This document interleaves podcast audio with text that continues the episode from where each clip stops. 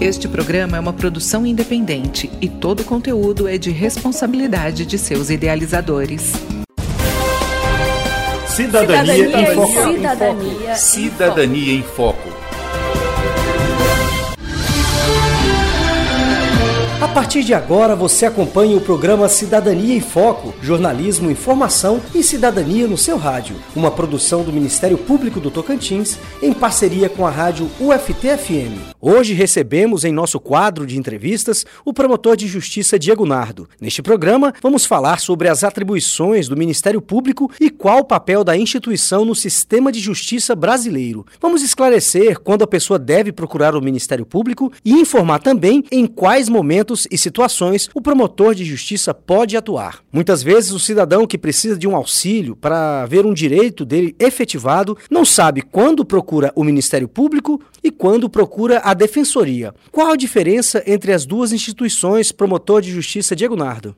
O Ministério Público, ele defende direitos que são de toda a coletividade, ainda que diga respeito a apenas uma pessoa. Por exemplo, na atuação criminal, é claro que tem uma vítima, mas toda a sociedade tem interesse na manutenção da paz social. Então, havendo apenas uma vítima, mesmo assim, é interesse da sociedade em resolver aquela situação e impedir que outras novas aconteçam. Né? No meio ambiente, por exemplo, é, o rio não pertence a uma pessoa, a apenas uma comunidade pesqueira, por exemplo. Ela pertence a todo mundo. Então, é do interesse da sociedade que alguém defenda esse rio, que obviamente não pode se defender sozinho. No direito das crianças e dos adolescentes, pode ter uma criança como vítima de uma situação qualquer e a família dela tem interesse em resolver isso. Mas é interesse da sociedade que as crianças estejam bem para que sejam membros fortes e formem essa mesma sociedade daqui a um tempo. Né? Então, as atuações do Ministério Público sempre têm uma correlação entre o interesse de todo mundo. Doutor, há muita confusão entre os serviços prestados pelo Ministério Público e pela Defensoria Pública. Quando a Defensoria atua?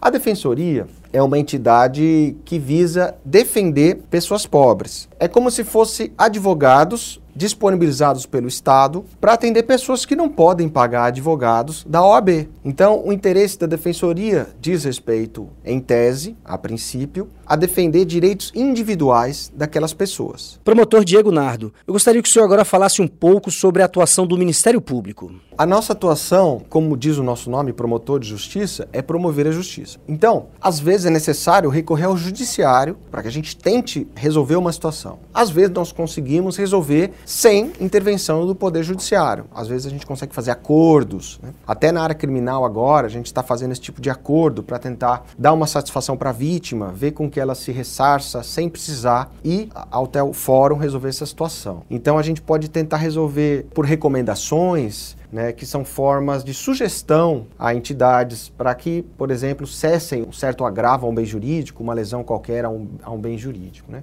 E se tudo der errado, a gente vai até o judiciário. Né? Estamos entrevistando o promotor de justiça Diego Nardo, que está falando sobre a atuação do Ministério Público. Doutor Diego, quem foi prejudicado em algum direito, mas não pode pagar um advogado, pode recorrer a qual instituição? Na dúvida, procure o Ministério Público. Entretanto, caso o seu direito diga respeito a algo que você pode dispensar, como por exemplo cobrar uma dívida, né, ele se torna um direito disponível. E quem vai te defender será a Defensoria Pública, que é o órgão criado pela Constituição para atuar como um verdadeiro advogado de pessoas que não podem pagar por um.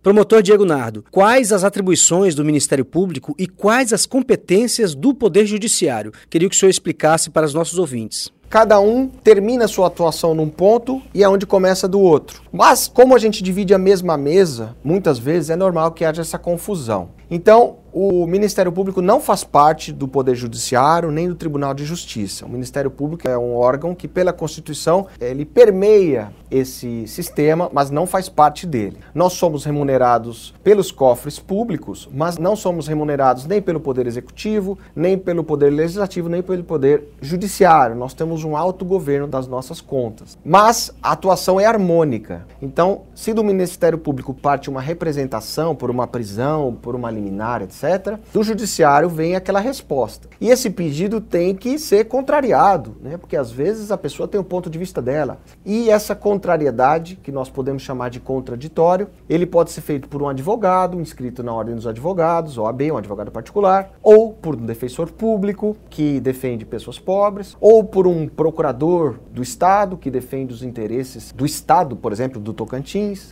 Então, esse é o sistema. Um pede, o outro contesta e o outro diz quem tem razão. Bom, por hoje ficamos por aqui, agradecendo a participação do promotor de justiça Diego Nardo. Na próxima semana retornaremos com um novo tema e um novo convidado. Chegamos ao fim de mais uma edição do programa Cidadania em Foco, uma produção do Ministério Público do Tocantins em parceria com a rádio UFT-FM. Produção e redação: João Pedrini. Apresentação: João Lino Cavalcante. Edição: Jales Barros. Revisão: Luciana Duelib. Coordenação de jornalismo: Denise Soares. Cidadania, Cidadania em Foco. Cidadania, Cidadania em Foco.